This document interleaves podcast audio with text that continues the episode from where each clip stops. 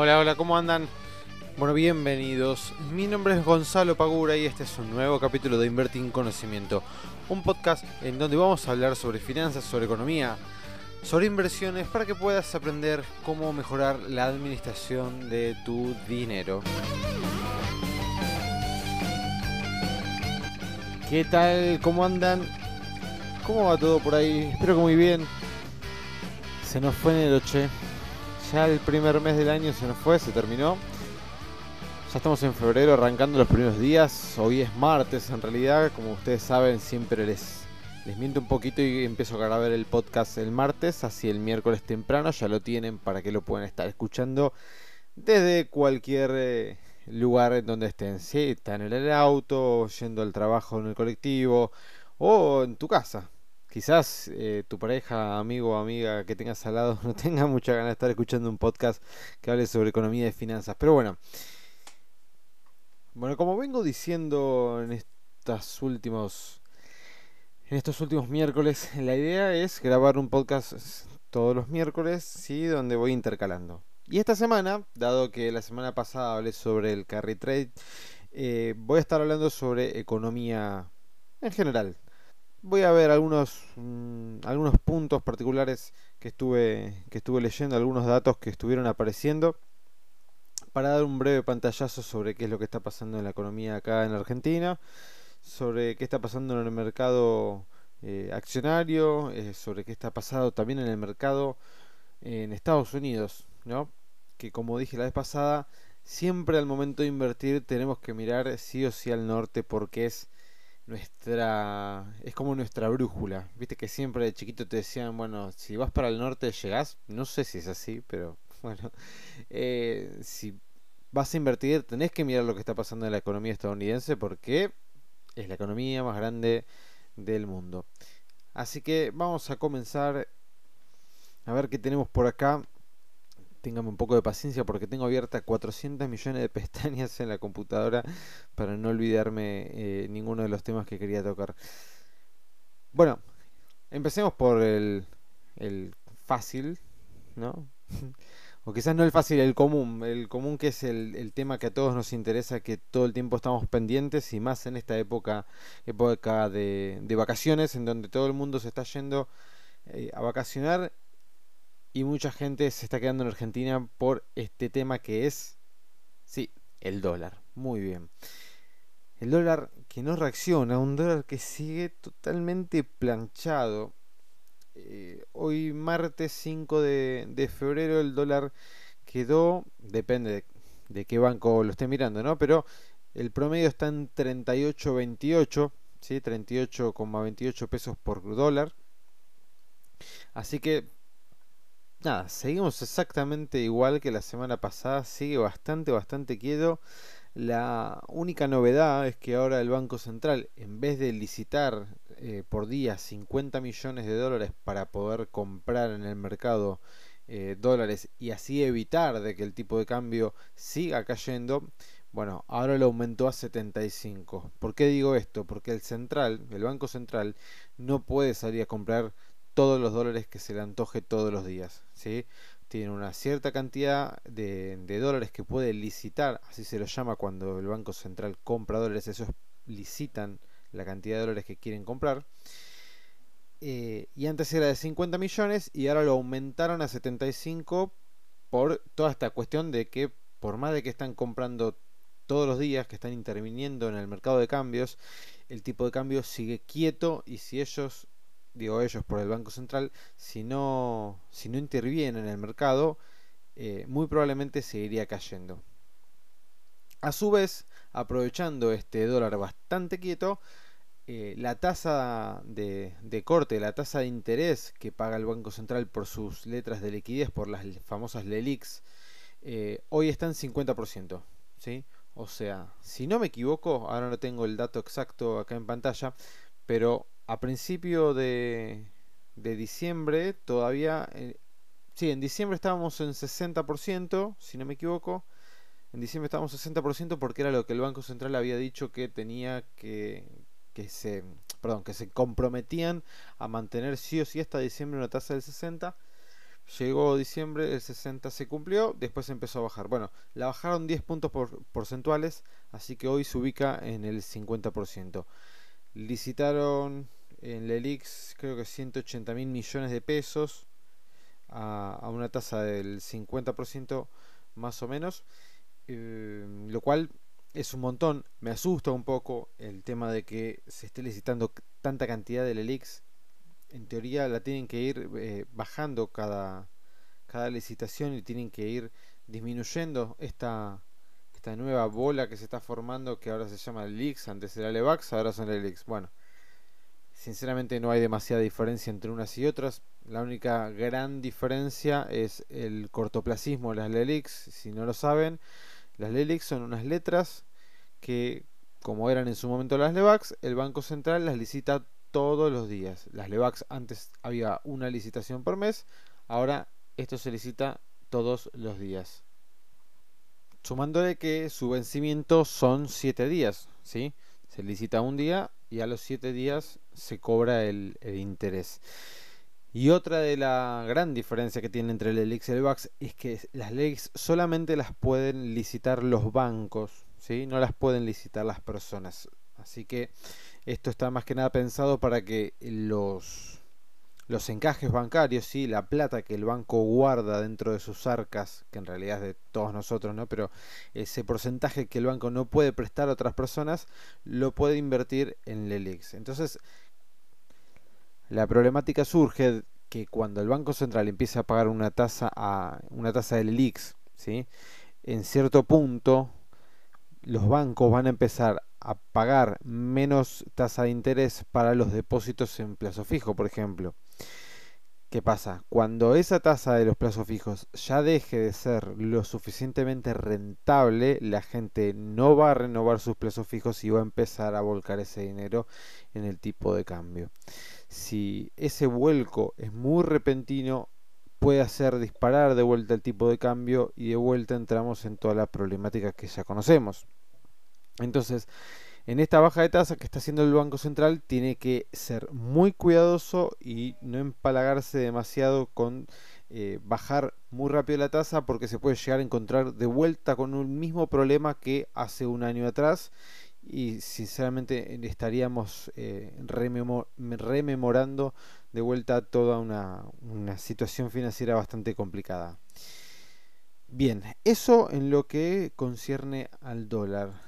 Hoy salieron unos datos bastante malos, eh, donde dice que la construcción se hundió un 20,5% y la industria un 14,7%. Bueno, la industria y, el, y la construcción vienen cayendo desde hace ya varios meses, no sé cuántos meses exactamente, creo que son seis meses consecutivos que viene cayendo. Pero ojo, ¿por qué? Porque siempre que comparan eh, un mes con el mismo mes, pero del año pasado, tenemos que tener en cuenta de qué datos venimos. Porque no es lo mismo venir de un diciembre de 2017 pésimamente malo que de un diciembre de 2017 muy bueno. Si ustedes recuerdan, antes de la crisis financiera eh, que hubo a partir de marzo-abril 2018, los datos macroeconómicos de la industria, de la construcción, eran realmente muy buenos, venía repuntando bastante. Eh, sin lugar a dudas la construcción era el puntero porque teníamos los plazos, eh, perdón, los préstamos hipotecarios eh, en uvas. Entonces la construcción había repuntado muchísimo porque también los créditos habían repuntado muchísimo y había un montón de gente demandando viviendas y esto hacía que cada vez se construya más. Bueno, entonces... ¿Se está hundiendo la construcción en estos meses? Sí, pero lo están comparando contra un dato muy bueno del año pasado. Esto no es para decir, no, la, la industria anda bárbara o la construcción anda bárbara. No, ya sabemos y nos damos cuenta en el día a día que los, los locales, las pymes, cada vez venden menos, cada vez le cuesta más poder este, seguir eh, en pie y la construcción lo mismo, cada vez cuesta más comprar una vivienda por lo cual sabemos ya de verlo todos los días de que esto anda mal. Pero ojo, porque cuando vemos en los diarios este tipo de datos, si bien son verídicos, porque si lo comparamos contra el del año pasado es verdad, este, tengamos en cuenta siempre eso, contra qué estamos comparando, porque en el 2019, quizás, ojalá, aparezca que te diga, diciembre espectacular, la construcción repunta un 20%, bueno, pero lo estás comparando contra el diciembre de 2018 que fue malísimo. Entonces, siempre tengamos este tipo de, análisis, eh, no, nos, no nos dejemos llevar por, por los títulos que vemos todo el tiempo en los diarios. Esto en lo que es eh, los datos macroeconómicos del país, del dólar ya lo, ya lo hablamos. Y un dato más, sí, Hacienda. Bueno, el Tesoro colocó letes. Las letes son letras este, que coloca el Tesoro. ¿sí? En vez de hacerlo el Banco Central, lo hace el Tesoro Nacional. Y colocó letras en dólares por 1100, sí, 1100 millones de dólares a una tasa del 4,5 anual con vencimiento al 13 de septiembre, o sea, 271 días. ¿Sí? Renovó el 96% de, de, las letras que tenía emitidas anteriores, así que es una renovación bastante buena. El 4,5 en dólares no está mal, teniendo en cuenta que es una, una tasa fija. Eh, Sí, no, no, no me parece una, una mala tasa como para invertir dólares si tenemos dólares en la cuenta y no sabemos muy bien qué hacer. Creo que las opciones son una, una, buena, una buena salida para, para poder invertir ese dinero. Y este miércoles, ¿sí? por mañana, el 6 de febrero, va a estar licitando de vuelta el Tesoro unos bonos que van a estar ajustados por SER. El SER es un coeficiente que está atado a la inflación, así que Básicamente el rendimiento del bono va a ser como vaya variando la, tasa de inflación que, se calcula por IPC todos los meses y aparte de la inflación te van a pagar un 2,25% más. ¿sí? Así que ahí tienen otra opción si es que quieren empezar a, a invertir en bonos. Estas fueron más o menos algunas de las cositas que fueron surgiendo en, estos días. En lo que respecta al mercado, vamos a ver qué pasó con nuestro Standard Poor's Merval. Que vale la aclaración, a partir de marzo, el Standard Poor's Merval va a estar compuesto por solamente acciones argentinas. ¿sí? Hoy tenemos a Petrobras Brasil y a Tenaris. Bueno, esas salen del, del panel este, líder del Merval van a estar en el panel general, así que solamente va a haber acciones argentinas en este nuevo índice. Y aparte, con otro detalle más, que antes el Merval, o, por lo menos hasta, hasta ahora, todas las acciones que están dentro del panel líder del Merval, ¿sí? Eh, está compuesto por las acciones más líquidas del mercado. Bueno, ahora esto va a cambiar. No va a estar las acciones más líquidas, sino las que mayor Em, las que mayor capitalización bursátil tengan. ¿Qué quiero decir con esto? La capitalización bursátil básicamente es la cantidad de acciones que están emitidas por su precio por acción. Eso te da la capitalización bursátil de, de un activo. Así que cambian dos cosas primero, va a haber solamente acciones argentinas y segundo, la forma en que va a estar compuesto el panel líder no pasa por la liquidez, sino por su capitalización bursátil. Estas son dos de las cosas que van a estar cambiando. Más adelante tengo entendido que la idea también es que se puedan eh, vender acciones en descubierto, así que eso va a ser bastante interesante. Por ahora no está implementado, Creo que solamente ese operatorio se puede hacer en, con Banco Galicia y con Pampa Energía. ¿Sí? Bien, vamos a ver qué estuvo pasando con nuestro Merval. Había dicho ya la semana pasada de que venía subiendo y que estaba llegando a máximos o estaba en, máximos ya el miércoles que viene. No recuerdo bien. Lo rompió. ¿sí? En lo que es pesos, el Merval medido en pesos, está en nuevo máximo. En cuanto hoy cerró en, ya les digo, un segundito, lo tenemos en 37.474 puntos, ¿sí? Eh, haciendo 1, 2, 3, 4, 5, 6, 6 días de, de suba eh, continua, ¿sí? Así que viene bastante bien. Si lo vemos en dólares, todavía no recuperó todo lo que había subido en su momento. Obviamente esto pasa por la por la licuación que hubo, ¿no? Por el, tipo de cambio como, como se depreció. Pero medido en pesos rompió su máximo histórico y está este, derechito, va, va derechito como una flecha. De vuelta, siempre cuando estamos en niveles ya tan altos y después de una suba tan vertical y continua, es recomendable, si todavía tienen plata invertida, yo les diría que vayan desarmando posiciones que se vayan quedando cada vez con menos cantidad de, plata invertida, ¿sí? vayan quedándose un poquito más líquidos. Dejen un puchito, qué sé yo, del 100% de la cartera, dejen el 30, el 25 por si sube un poco más. Pero si llega a caer, y si llega a caer fuerte, el golpe no va a ser tan, no va a ser, eh, tan fuerte si estás invertido un 25 del total del capital que tenés que si estuvieses, invertido al 100%. ¿sí? Nada, es un consejo si quieren tómenlo, si no, no, cada uno opera como, como quiere. Pero por ahora el Merval está, está bastante bien. Esperemos que, que siga así. A mi forma de verlo, creo que una, una corrección sería lo más sano posible, ¿sí? ¿A qué, me refiero con una corrección? Que vaya, eh, que vaya empezando a, caer de a poco, ¿sí? Para que tome un descanso y vuelva a tomar impulso para que después siga subiendo.